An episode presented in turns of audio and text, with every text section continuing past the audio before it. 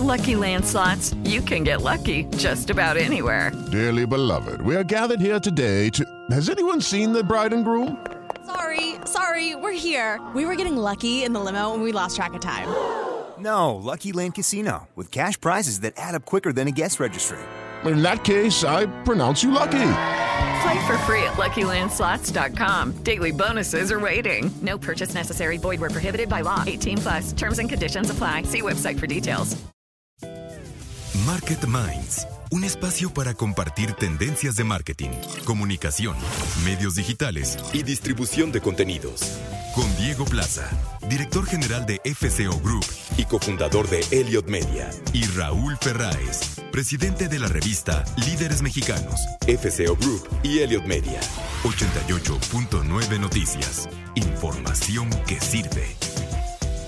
¿Qué tal? Muy buenas noches. Ya estamos como cada miércoles en un programa más de Market Minds para, bueno, pues eh, hablar eh, como cada semana sobre lo más relevante de la mercadotecnia, de la publicidad, de la comunicación y de la relación de consumo entre todos nosotros, las personas, las audiencias, los consumidores y las marcas. Y bueno, pues eh, estamos justamente entrando ya en el mes de diciembre. Muchos de quienes nos escuchan que tienen una responsabilidad ejecutiva están pues ya en la etapa de cierre, cierre, cierre, cierre del año y pues también en los planes, planes, planes de lo que significa cómo vamos a arrancar el 2024. Un año que pues se siente eh, con, gran entusiasmo en el cierre, ¿no? Creo eh, que la mayoría de las industrias tienen pues por lo menos un más uno respecto pues a la realidad anterior, pero sobre todo creo que con muchas expectativas sobre lo que va a ser el año 2024, sobre todo 2000, 2024 eh, con muchas expectativas, pero hay que dejar claro también con un gran paréntesis de reserva, es un año electoral y siempre eso alenta muchas de las decisiones, sobre todo de inversión o de decisión estratégica de muchas marcas y muchas empresas. Pero bueno, de eso más platicaremos esta noche en Market Minds. Yo soy Diego Place, como cada noche compartimos los micrófonos Raúl Ferráez y un servidor. Hola Raúl, buenas noches. Hola Diego, muy bien, aquí muy contento de estar en Market Minds. Oye, eh, digo, eh, ligado a lo que comentaba, eh, ¿qué, tanto tú crees que hoy sigue siendo susceptible, vulnerable, prudente?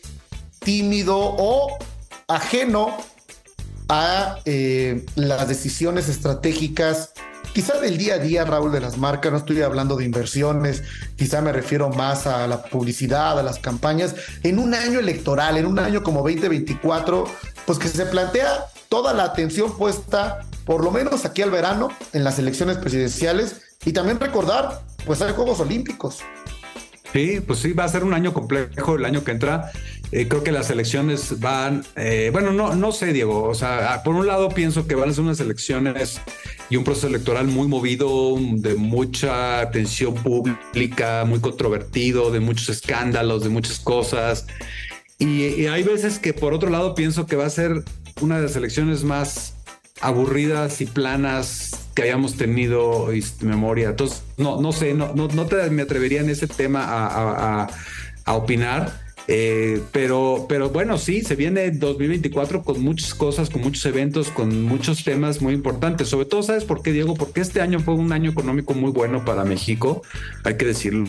Las expectativas de crecimiento eh, fueron excepcionales en este país y yo creo que eso está impulsando a muchas empresas a hacer cosas para el 24 que a lo mejor no hubieran hecho. O sea, es como cuando, no sé, te va muy bien en un juego de lotería y dices, puta, ahora voy a comprar siete boletos más el año que entra porque estás como que eh, animado y encaminado, ¿no? Entonces, ojalá que eso sea un, impulso suficiente para que el tema económico no se desacelere, pero yo sí, yo sí veo que van a pasar y que muchas empresas están planeando cosas muy importantes para el 2024, lanzamientos, nuevos productos, campañas adicionales, inversiones extraordinarias, nuevas aventuras. Entonces yo creo que va a ser eh, un año muy movido, Diego. Y bueno, pues antes de de, de, justo comenzar a vivir esa expectativa que tú piensas, que planteas, que coincido contigo, yo creo que va a rebasar eh, a cualquier eh, narrativa política, la, va a rebasar la, la narrativa pues, del crecimiento y del querer lograr las grandes cosas. Ahora estamos ya en Navidad y no sé, a ver, eh, eh, eh, tengo una pregunta después de esta nota que nos comparten. La magia del marketing experiencial, Raúl, navideño,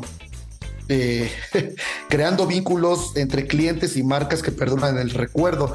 El 80% de los consumidores afirma que las experiencias generan una mayor, de una mayor conexión con la marca y dichas marcas experimentan un incremento del 20% en la satisfacción del cliente y un 15% en el aumento en ventas. En este sentido, eh, en lugar de simplemente vender productos, las marcas deben posicionarse como creadoras de vivencias únicas, abordando las festividades con una mentalidad abierta y creativa. Yo creo que esto es algo que entendemos eh, en marketing, pero hacer doble énfasis en marketing de experiencia navideño pues, ¿qué tipo de experiencia tendrías que tener con Santa Claus o qué para que termine de permear tu, espíritu de compra, Raúl? Yo lo que veo es que eh, se está mudando mucho de los de las estrategias de marketing eh, estacionales y no solo navideñas, Diego, hacia un tema de las emociones. ¿No? De cómo aprovechas las emociones que le generan a las audiencias esos momentos, digamos, estacionales para generar engagement y para generar venta de productos y para generar nuevas actitudes de, compra que a lo mejor no existirían en otras épocas. Y yo creo que ahí es donde va a estar la diferencia entre las empresas que lo entiendan así y las que lo vean simplemente como una ventana de venta. Eh, lo, tradicional como hasta ahorita la hemos visto, ¿no? O sea, y yo veo empresas que sí lo están entendiendo y que sí están enfrentándose a las épocas navideñas con una narrativa de emociones, de generación de otro tipo de sentimientos en sus audiencias y conectando con ellos diferente. Y y sí, Raúl, tienes mucha razón. Y justamente hay cosas en, marketing que son inamovibles, que son pensamientos que uno pensaría pues totalmente rígidos en cómo las marcas se aventuran, ¿no? A explorar con ellas mismas. Justamente en ese sentido, eh, McDonald's hizo una ligera modificación de su logotipo eh, este, eh, en una temporalidad, pues que me parece pues, pues prudente, correcto y que pues habla justamente de McDonald's por el McHappy Day, ¿no? A través de este pequeño cambio temporal dentro de su logotipo, tangibiliza la importancia de donar, ya que gracias a esto la fundación cubre los gastos de mantenimiento de la casa Ronald McDonald eh, durante un año y seguir ofreciendo un alojamiento gratuito a familias con hijos eh, gravemente enfermos que se han tenido que desplazar fuera de su lugar de residencia para recibir tratamiento médico. Una causa muy particular, hay que decirlo, eh, considerando el tamaño de la marca, pero obviamente con un impacto enorme. Pero el punto es, eh, hay, ciertas reglas que ya se valen, ¿no? En términos de lo que antes no se movía, no, no puedes mover el logotipo, no puedes cambiar los colores, a integrarse más a la cultura con esta adaptación de marca, Raúl. Y sabes que, Diego, esto que digo, eh, obviamente, bueno, cerrando el tema, sí, tienes razón, pero eh, oyendo lo que estás diciendo de McDonald's, creo que también eh, es un tema que nos falta comunicar mejor. hay muchísimas empresas, no solo McDonald's, que tienen una gran, eh, y hablo de México, eh, una, una gran vocación de, de, responsabilidad social que hacen muchas cosas por, por muchas personas, por muchas eh, entidades, comunidades, etcétera, etcétera. Y yo creo que no lo comunican lo suficientemente bien. Eh, un poco en este sentido de pues, no presumir lo que haces bien y lo que regalas, ¿no? Que también que tiene una validez importante de, de, de, pues de cierta humildad y de no tener que estar ahí anunciando y diciendo lo que haces, pero yo creo que se les olvida que también eh, esas empresas son ejemplo. Y cuando tú ves como sociedad, cuando tú ves como empresario chico, mediano, a las grandes empresas que están informando, pues un poco decirlo, presumiendo de lo que están haciendo, de lo que están ayudando y todo, finalmente son ejemplos y son modelos a seguir, role models, como se dice, en las que te, te ponen un inception, ¿no? Y que, que tú dices, ah, pues yo voy a hacer lo mismo. Por ejemplo, una, una que yo sé que muchas cosas es, por ejemplo, BBVA, ¿no? Y jamás he visto eh, un anuncio, un spot, una, algo que BBVA te cuente todo lo que hacen, toda la fundación, lo que hace y todo. Y yo creo que es algo que ahorita lo está haciendo McDonald's, pero creo que lo deberíamos de ver un poco más, ¿no crees? Así, de totalmente de acuerdo, Raúl. Y bueno, seguramente de eso y más vamos a platicar en la entrevista de esta noche. También tenemos la mesa marquetera con Claudio Flores y Sebastián Patrón. Eh, Claudio Flores, ¿cómo estás, Claudio? Quiero saludarte. Muy bien, querido Raúl, encantado de estar aquí en Market Minds. Pues las guerras de las marcas es lo equivalente a las guerras de, los eh, la antigüedad, ¿no? De los corsarios o de cualquiera este que es por el, con la conquista de los mercados, ¿no? Eh, estaba viendo eh, las cifras, por ejemplo, de empresas como Apple, las cifras de empresas como Coca, y, al final cuando, ves esas cifras, cuando ves esa, eh, eh, los mercados y lo que esos mercados significan en montos de dinero, ¿no? De tener porcentajes importantes de market share en ciertas industrias, pues sí, sí da para una batalla, ¿no? Claudio, sí da para darte una peleadita con otra marca de, de cómo logras tú, pues, capturar a a, mercados que, están ahí y que son ah, eh, importantes. Creo que hay casos muy contundentes. Sí. Eh, y fíjate que eso yo nunca lo he entendido. A ver si tú lo entiendes. O sea, ¿por qué, porque hay ciertas industrias en que en que hay pocas marcas y que son muy poderosas y que quitarlas o moverlas está cañón. ¿Y por qué hay otros mercados o otros sectores industriales en que hay muchísimas marcas y que, y que como que sí hay, hay líderes, pero tampoco tienen una preponderancia tan grande como en otros sectores. ¿Cómo, cómo ves este tema, Claudio? Pues a mí me parece, creo, Raúl, que haces muy bien en comparar estas guerras de marketing, estas guerras publicitarias, estas guerras entre marcas, eh, con las guerras, digamos, entre países, porque incluso hasta la terminología y el lenguaje es lo mismo, a conquistar territorios, a conquistar mercados, a luchar por nuestros mercados. Y me parece que es muy acertada simplemente por una sola razón, Raúl, que es el valor económico de esas guerras. Es decir, algunas de estas marcas valen más que el Producto Interno Bruto de un país en un año, ¿no? Este, e, entonces sí son guerras que tienen mucho fondo. Porque porque circula muchísimo valor y se disputan eh, pues cantidades verdaderamente brutales de dinero de capital de valor. Ejemplos hay muchos eh, de marcas clásicas grandes a nivel global. Está el clásico enfrentamiento entre Coca-Cola y Pepsi que tuvo yo creo por ahí en los 80 y en los 90 sus momentos digamos más álgidos. Incluso te acordarás en algún momento hace muchos años en México del reto Pepsi donde literal te ponían digamos a comparar este, uno y otra bebida este, para que tomaras la decisión de cuál sabía mejor.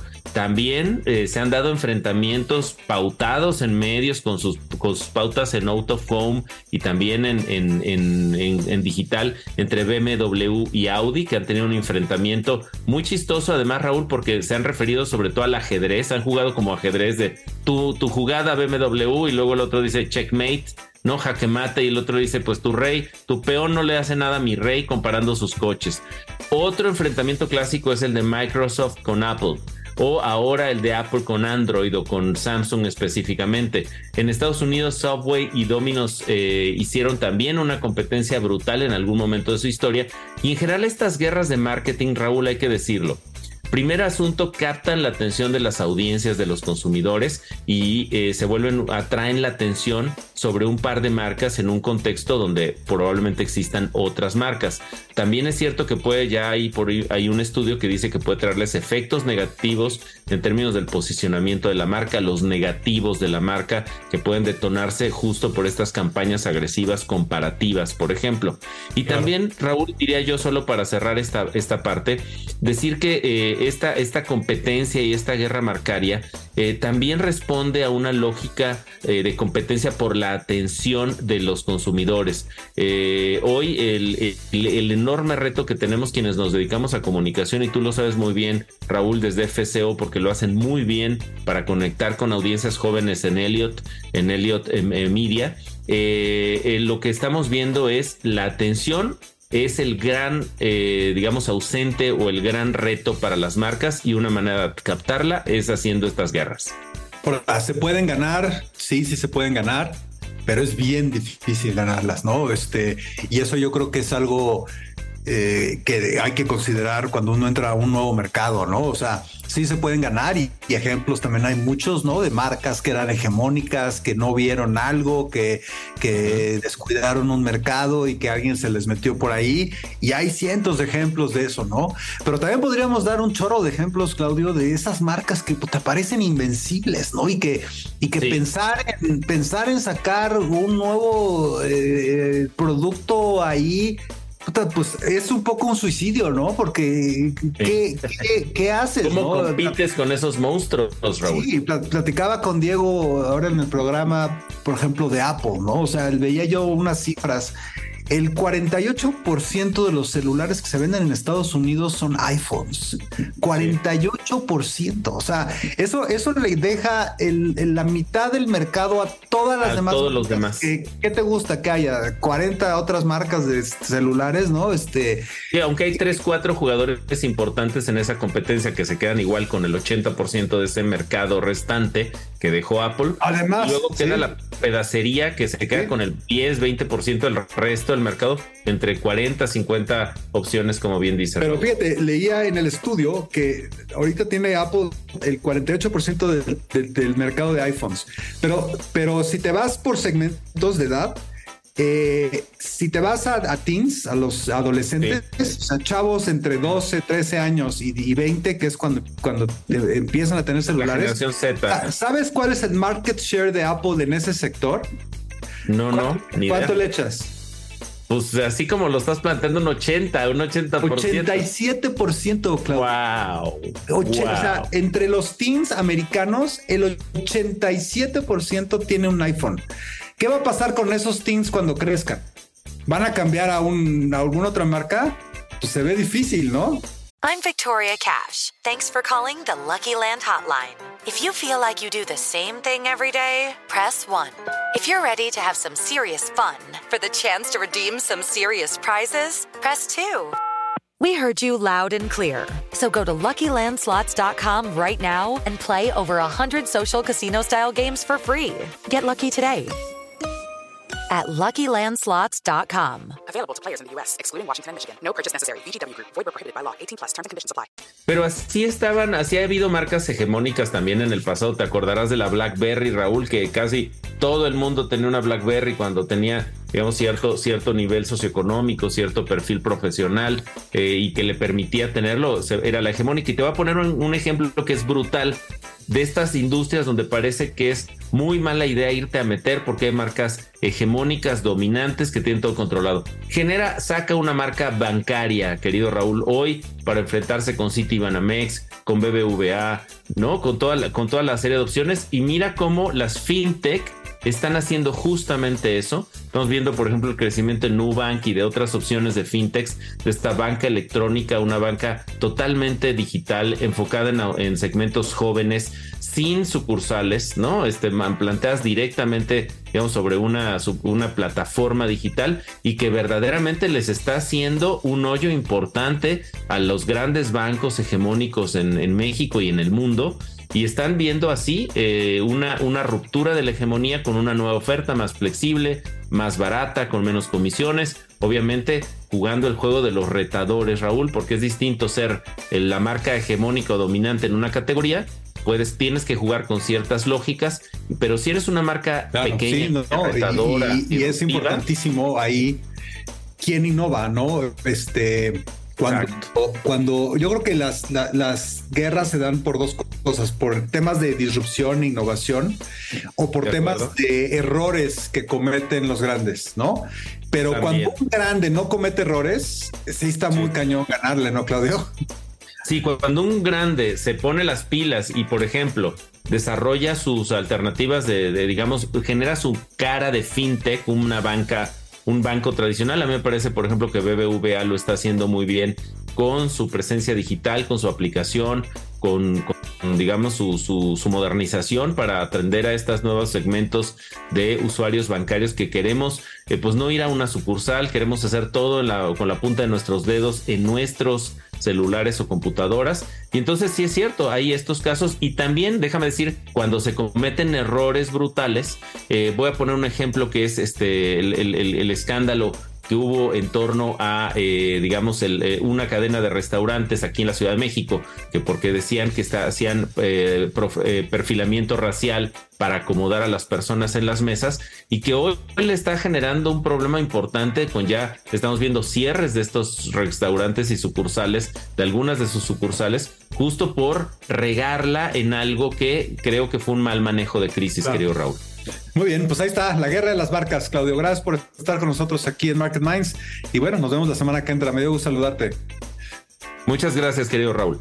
Para la entrevista de esta noche y eh, como le adelantaba yo al principio eh, de nuestro programa, eh, la, no sé si es la palabra correcta, innovación o disrupción, eh, eh, de los alimentos y sobre todo yo creo que de la cultura que está cambiando en cómo me quiero alimentar y qué tipo de alimentos quiero yo eh, darle a mi cuerpo como un acto de conciencia quizá, de salud, ¿no? de amor propio, de vocación saludable, en el cual creo que hoy tenemos a un ciudadano que piensa más en esto eh, y que es más responsable y que es más consciente de todo, todo ello.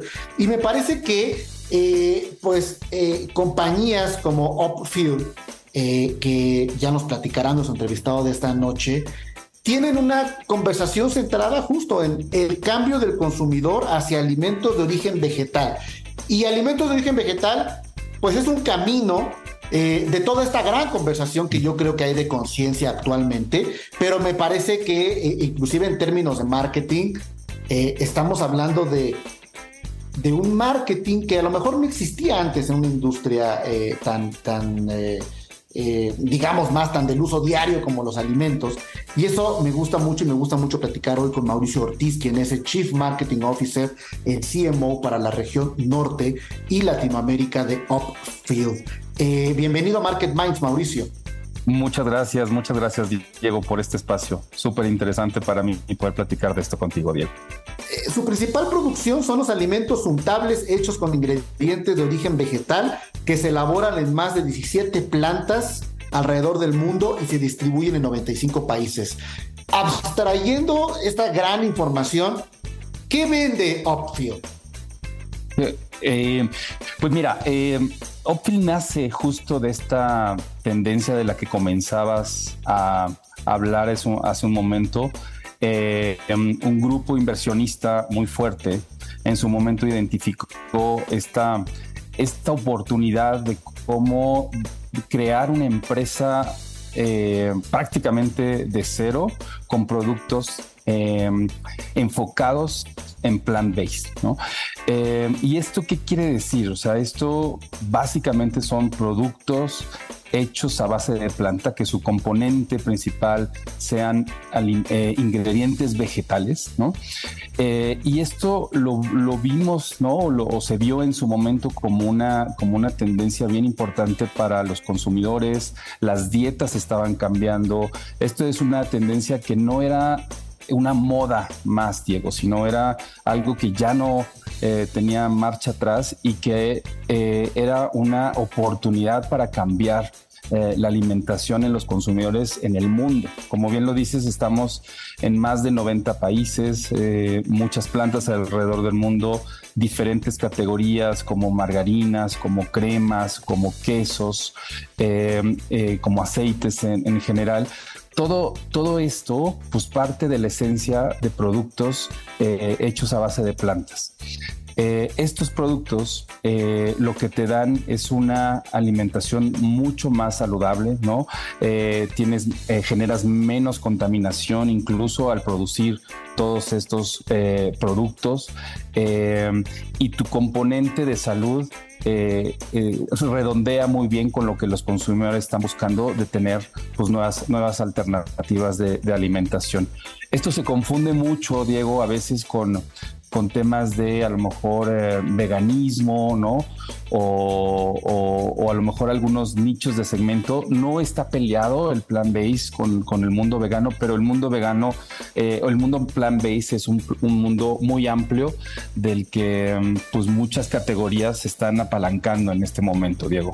Eh, básicamente es, es, es con lo que quisiera abrir contigo, Diego. Estás en mute. Y, bueno, te, iba a hacer una pregunta justamente, Mauricio, que, ya me eh, respondiste. Eh, no es una moda, ¿no? Quizá podríamos pensar, inclusive hasta con esta, eh, quizá diferencia en los conceptos, ¿no? Entre veganismo y plant-based hablar de los beneficios justamente al consumidor, es decir, una dieta plant-based y cómo ayuda a las personas. Hablar del impacto justamente que tiene que ver más allá del discurso, es decir, en términos justo de la utilidad favorable. Eh, a ver, de entrada eh, em, hay un, elemento importantísimo que es em, los alimentos de producto de origen vegetal em, no contienen colesterol, ¿no? Entonces hay eh, productos normalmente refrigerados o productos de origen lácteo, ¿no? pues de entrada eh, tienen también un componente de lactosa. Si tú sumas ¿no? el, eh, componente colesterol, que es un indicador muy importante en la salud de las personas, y que no tenemos ese componente de colesterol, pues eso primero es una, un elemento importante de salud. Y el otro es, hay un porcentaje muy alto, en el caso de México tenemos diferentes números, ¿no? Pero hay un número que ah, se ha pasado la voz por ahí, ¿no? Que es, hay un 80% de los consumidores que tienen una intolerancia a la lactosa. Entonces, ¿qué es lo que pasa, Diego? Que el consumidor, por ejemplo, si hablas del mexicano, está consumiendo productos lácteos, pero se está aguantando, ¿no? Los malestares que genera eso, ¿no? A veces es inflamación, ¿no? Eh, a veces te produce ese tipo de reacciones, ¿no? Pero eh, el consumidor no sabe, ¿no? Que es intolerante a la lactosa y, eh, y, los productos de origen vegetal pues no tienen ese, ese, ese componente. Entonces yo te diría en términos muy aterrizados de salud, colesterol, ¿no? Eh, y, y, y, el tema de pues, no tener lactosa. El otro componente es que nosotros, ¿no? dentro de los procesos y dentro de lo, de lo, de lo que hacemos es usamos ingredientes de muy alta calidad, ¿no? Hay, em, hay, eh, hay, de aceites, aceites, ¿no? Eh, y la calidad de nuestros aceites es muy bueno, cuida, ¿no? No solamente la parte de sustentabilidad, sino la parte de la calidad en sí de los ingredientes. Em, y esto es un elemento muy importante. Entonces, cuando tú combinas eh, beneficios para el cuerpo, beneficios para la calidad de la alimentación que tienes. Y luego al producir esos que no generamos o generamos eh, no generamos contaminación como lo que necesitan las, los productores de productos de, em, de, que contienen leche, ¿no? O algún tipo de lactosa, pues es muy diferente y es cuando redondea completamente pues, la propuesta para el consumidor, ¿no? Porque generamos un valor agregado muy claro, ¿no? Desde, desde, la, desde la salud hasta, pues, hasta el cuidado del medio ambiente. Impacto. Estamos platicando con Mauricio Ortiz, quien es el Chief Marketing Officer para el norte eh, de América y Latinoamérica eh, de Upfield. Eh, Mauricio es un ingeniero industrial con más de 25 años de experiencia en empresas de consumo masivo a nivel internacional como Kraft, Mondeliz, eh, en las que ha desempeñado cargos directivos en las áreas de marketing, innovación y comunicación estratégica y en 2020 se unió justamente al equipo de Upfield como director de marketing y posteriormente como CMO para la región norte y Latinoamérica, posición que ocupa actualmente. Y hablar de las marcas, eh, me gustaría que platicáramos también justo eh, en un doble clic de las margarinas, pero ¿cuáles son las marcas estrellas? Vamos a ponerle rostro a lo que la gente está escuchando en esta conversación y decir, claro, yo ya conozco las marcas o cuáles son los productos estrella que están desarrollando ustedes y en particular eh, me parece que hay una conversación importante eh, justamente eh, sobre de qué están hechas las margarinas de Opfield. Sí, bueno, hablando de las marcas, pues el, el, tema que más me, me, apasiona, ¿no? Mucho, como lo mencionaste, me, me he hecho cargo de marcas de diferente tipo y, fíjate que al ser una compañía nueva no necesariamente estamos hablando de marcas nuevas, ¿no? Las marcas estrella concretamente son Primavera, ¿no? Eh, Iberia, Em, I Can Believe It's Not Butter, ¿no? Que son marcas muy conocidas y de muchos años en el mercado. Estas tres marcas que te menciono son marcas de más de 70 años en el, en el mercado, ya tienen toda una tradición, toda una herencia, campañas icónicas que, que, han generado estas, estas marcas a lo largo del tiempo. Y recientemente eh, nosotros eh, tenemos otra marca de quesos plant-based, ¿no? O 100% plant-based, que son eh, BioLife, que es la marca de quesos veganos o alternativa al queso, que también es una marca quizás más nueva, ¿no? Es, es, tiene varios años en Europa, ¿no? Sobre esto, esta marca viene de Grecia eh, y en México tiene dos años en el mercado. ¿no? Entonces yo te diría, esas son las cuatro marcas eh, icónicas que tenemos, marcas que tienen un nivel de conocimiento con el consumidor altísimo, eh, líderes, combinando todas las marcas, somos líderes en, la categoría de margarinas y mantequillas y marcas que pues hoy le preguntas a cualquier consumidor y pues tenemos el, el, orgullo de decir que prácticamente todos los, los consumidores conocen o una u otra marca eh, y, eso es buenísimo para, pues para nosotros y para todo el consumidor mexicano. Y en la, en la categoría de quesos, alternativa de quesos veganos, ¿no? Eh, que es esta marca de BioLife que te cuento, ahí somos líderes ya este, en el mercado de quesos veganos y, em, y aunque es una marca menos conocida, es una marca increíble, ¿no? O sea, es una marca que pues no es completamente hecha de productos eh, de origen vegetal, imagínate un queso hecho a base de coco, ¿no? Eh, y la tecnología que hay detrás, pues es impresionante. Entonces yo te diría esas cuatro, cuatro marcas. Eh, a tu segunda pregunta em, de qué compone, ¿no? Los ingredientes, y esto es común, ¿no? nosotros, el, origen vegetal, el aceite, viene básicamente del aceite de las plantas, ¿no? Y justamente, perdón, que te sí, Mauricio, porque le quiero dar contexto a nuestro consumidor cuando hablamos de margarinas, porque hay, eh, hay juicios o hay prejuicios o hay eh, realidades o hay eh, conversaciones como las margarinas pueden contribuir a enfermedades cardíacas, entonces ¿por qué las promueven como alimentos sanos? o por qué decimos son alimentos sanos si se dice que las margaritas son alimentos plásticos. Es decir, esto, esta conversación quizá pudiera nublar, y es parte justo del esfuerzo de marketing que haces tú, para decir, oigan, no, aquí hay una conversación distinta y háblanos entonces de las margarinas de, de eh, y me das la, oportunidad justo porque, claro, hemos escuchado esas, esas, esas conversaciones eh, y en diferentes foros em, hemos, hemos aclarado, ¿no? ¿Cuál es la diferencia? Y es muy simple, es, es, es a ver, eh, tienes productos de origen animal, ¿no? productos básicamente de, la, de origen de la vaca, en concreto de la leche, ¿no? Em, y que estos para algunos consumidores tienen pues, cierto sabor, cierta preferencia y tienen otros eh, que cumplen con características diferentes, hechos de origen de las plantas, ¿no? O hechos a base de origen vegetal. Esa es la única diferencia. Eh, sí se puede, ¿no? Puede haber como diferentes corrientes de que no es o sí es, ¿no? Y hasta entras en el tema de regulaciones de es mantequilla o es margarina. La diferencia es justo el origen. Eso es, esa es la, simpleza en cuanto a la, a la explicación. Em, y, y, definitivo, como en todas las categorías, hay marcas eh, que usan mejores ingredientes que otros. Ese es nuestro caso, ¿no? O sea, hay, puede haber margarinas, ¿no? En el mercado con aceites de muy baja calidad, ¿no? Eh, o que están procesados eh, no necesariamente como nosotros lo hacemos. Nosotros tenemos un proceso de hidrogenación total, ¿no? ¿no? me voy a meter a muchos temas técnicos, pero este proceso lo que te hace es la reducción, ¿no? De grasas trans este, o la eliminación de grasas trans al tener un proceso de hidrogenación total de las grasas, ¿no? Entonces, esto nos hace diferentes por la calidad, ¿no? Por el proceso que utilizamos, que es un proceso lean, limpio, ¿no?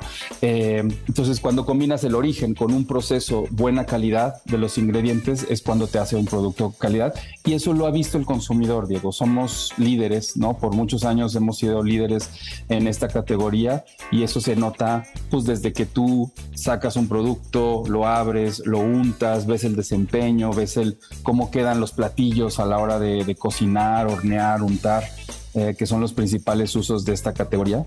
Y es lo mismo en el caso de los quesos, ¿no? En los quesos es producto hecho a base de coco, ¿no? Y que te desempeña igual y te derrite igual y te espolvorea igual, ¿no? Para una, pues unas enchiladas, un sándwich o, la preparación que tú desees hacer, ¿no?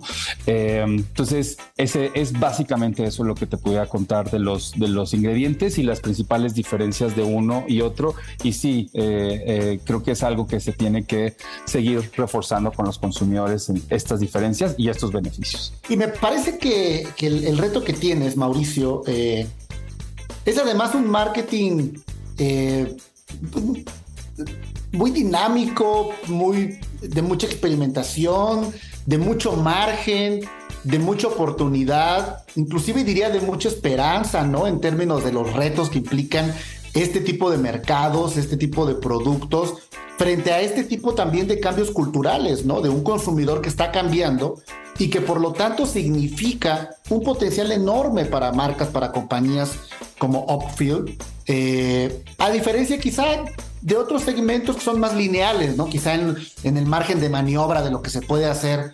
eh, eh, en otro tipo de productos y servicios. Yo de verdad te felicito, espero que sigamos platicando en otros momentos aquí en Market Mind, porque además, bueno, como ya lo mencionaba, eh, tu posición como CMO, digamos, la es relativamente reciente, digamos que ya es post pandemia, lo cual implica de, un momento totalmente distinto, ¿no? Entonces, yo te agradezco, Mauricio, que hayas estado con nosotros esta noche aquí en Market Mind. Espero que me tomes la llamada nuevamente para continuar platicando. No, gracias a ti por este espacio, por tus preguntas y de verdad, cuando, cuando quieras, yo feliz de volver a platicar contigo, Diego. Muchas gracias a ti. Muchas gracias, Mauricio Ortiz, Chief Marketing Officer de Upfield. Eh, eh, y nos parece que es justamente la conversación del nuevo consumidor de alimentos de origen vegetal y sobre todo un marketing eh, muy innovador que se puede hacer en estos, en estos mercados, en estos productos. Y mucho hemos hablado, quizás hasta en, en reuniones en corto, en el uno a uno que tenemos, quizá muchos de quienes nos escuchan con, los clientes o, o nosotros, lo, decimos mucho a partir de las reflexiones que hacemos aquí en FCO sobre cómo estamos eh, teniendo un regreso a ciertos fundamentales y ahora sí que hacemos un back to basic en términos de eh, lo que eh, funciona y lo que quizá también en el mundo digital esta intangibilidad e inmediatez del mundo digital nos está obligando justo al lado contrario, de regreso, a la necesidad de, eh, de ello, de permanencia, de pertenencia, de tangibilidad, de atesoramiento. Y esto yo lo entiendo con pequeños eh, acciones como, como esta información, donde dicen que el sampling está más de moda que nunca. Imagínate, la estrategia de marketing tradicional en la era digital. El marketing es un mundo vivo y en constante transformación, donde es posible también recuperar formas que se creían obsoletas y volver a sacarles partido. la ventaja frente a otras estrategias es que en un mundo cada vez más digital impactan a las personas de manera física y sobre todo les permite probar el producto. El sampling, regalar el producto, muestras gratis en un evento, un regalo. Eso, es prehistoria de la publicidad, Diego. Pero hoy está más de moda. Claro. Sí, sí, sí. Y fíjate que en ese sentido creo que hay cosas que que ayer te comentaba hace rato, vi una entrevista muy interesante que le hacen en un foro eh, antier o anteayer, eh, eh, en, un foro en Nueva York, del New York Times, pues, uno de los diarios más influyentes del mundo, y le hacen una entrevista en vivo a un, a un empresario muy, muy, muy importante. Bueno, no es, sí es empresario, es un CEO de una empresa enorme que se llama Bob Iger y que durante 15 años, Diego, fue el presidente y director, bueno, el director general, el CEO de, de Walt Disney Company, una de las empresas de medios más grandes del mundo. Muchas de, de nuestras eh, de las personas que nos oyen, a lo mejor cuando oyen el nombre de Disney, pues se imaginan los parques y las películas de Mickey Mouse, ¿no? Pero Disney es mucho más que eso. Eh, de hecho, es uno de los emporios mediáticos más grandes del planeta, inclusive mucho más grandes que, Warner Discovery o que Time Warner, ¿no?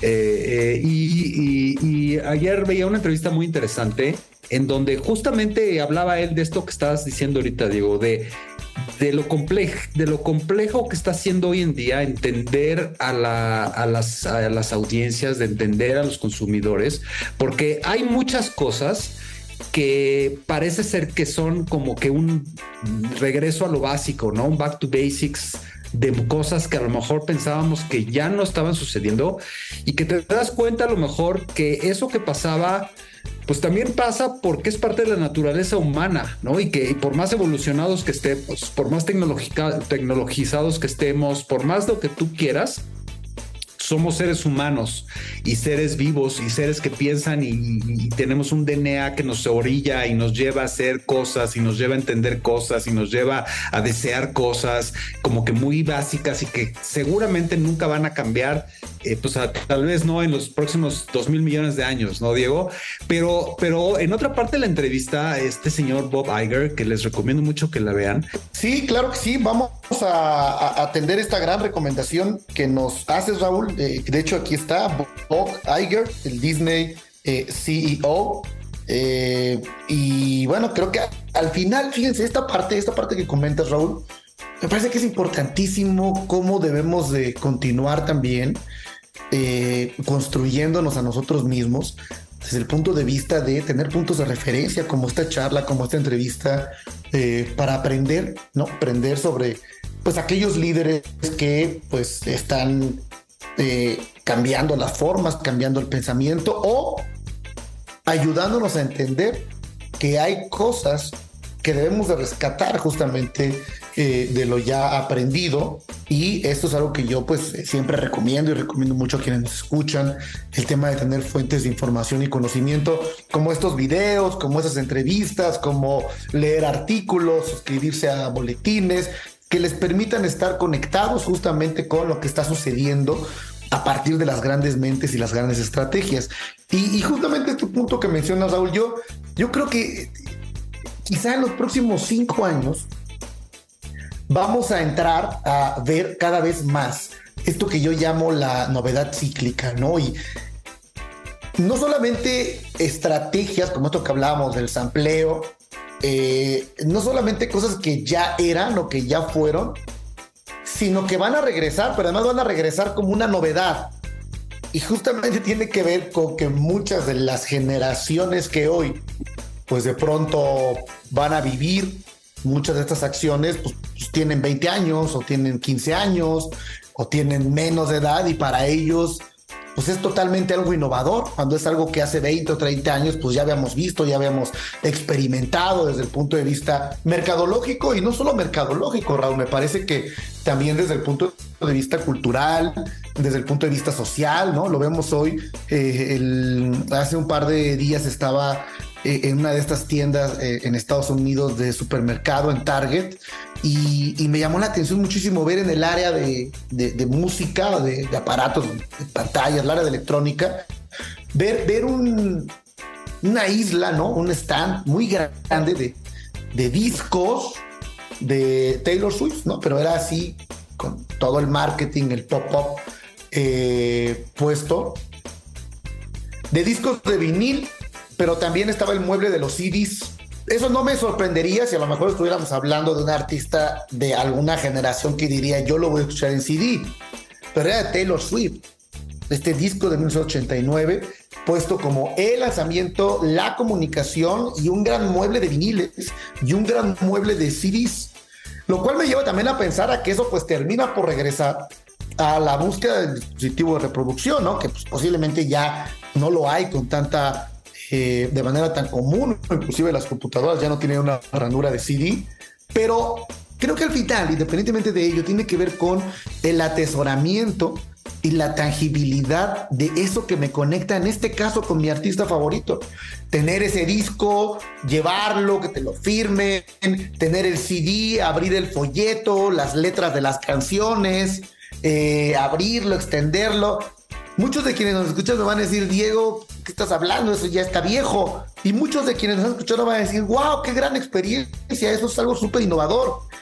Yo creo que en los próximos cinco años vamos a seguir viendo casos como estos de novedad cíclica que pues se reflejan justamente en cuando la generación o una generación completa terminó por dar la vuelta entre lo que desde el marketing pues habíamos puesto como la forma de hacer las cosas. Ha llegado el momento de despedir el programa, eh, Raúl, eh, y bueno, pues invitar a todos quienes nos escuchan a eh, encontrarnos el próximo miércoles en punto de las 9 de la noche, aquí en 88.9 Noticias de Información que Sirve, a seguirnos en redes sociales, arroba 889 Noticias, y también a encontrarnos en este ejercicio que le decía hace un momento de aprendizaje, de documentación, de puntos de referencia, a ver, los, escuchar los programas de Market Minds que están eh, alojados en iHeartRadio. Ahí están los más de 150 episodios de Market Minds que hemos hecho a lo largo de estos años, porque pues hay muchas charlas que son no no tienen fecha de caducidad sobre el pensamiento, sobre la forma de actuar en el marketing hoy en día. Nos vemos, nos vemos Raúl, nos vemos la próxima semana. Eh, buena noche a todos y que descansen. Esto fue Market Minds, un espacio para compartir tendencias de marketing, comunicación, medios digitales y distribución de contenidos. 88.9 Noticias. Información que sirve. Lucky Land Casino asking people what's the weirdest place you've gotten lucky? Lucky? In line at the deli, I guess? Aha, in my dentist's office. More than once, actually. Do I have to say? Yes, you do. In the car before my kids' PTA meeting. Really? Yes. Excuse me, what's the weirdest place you've gotten lucky? I never win and tell. Well, there you have it. You can get lucky anywhere playing at LuckyLandSlots.com. Play for free right now. Are you feeling lucky? No purchase necessary. Void where prohibited by law. 18 plus. Terms and conditions apply. See website for details.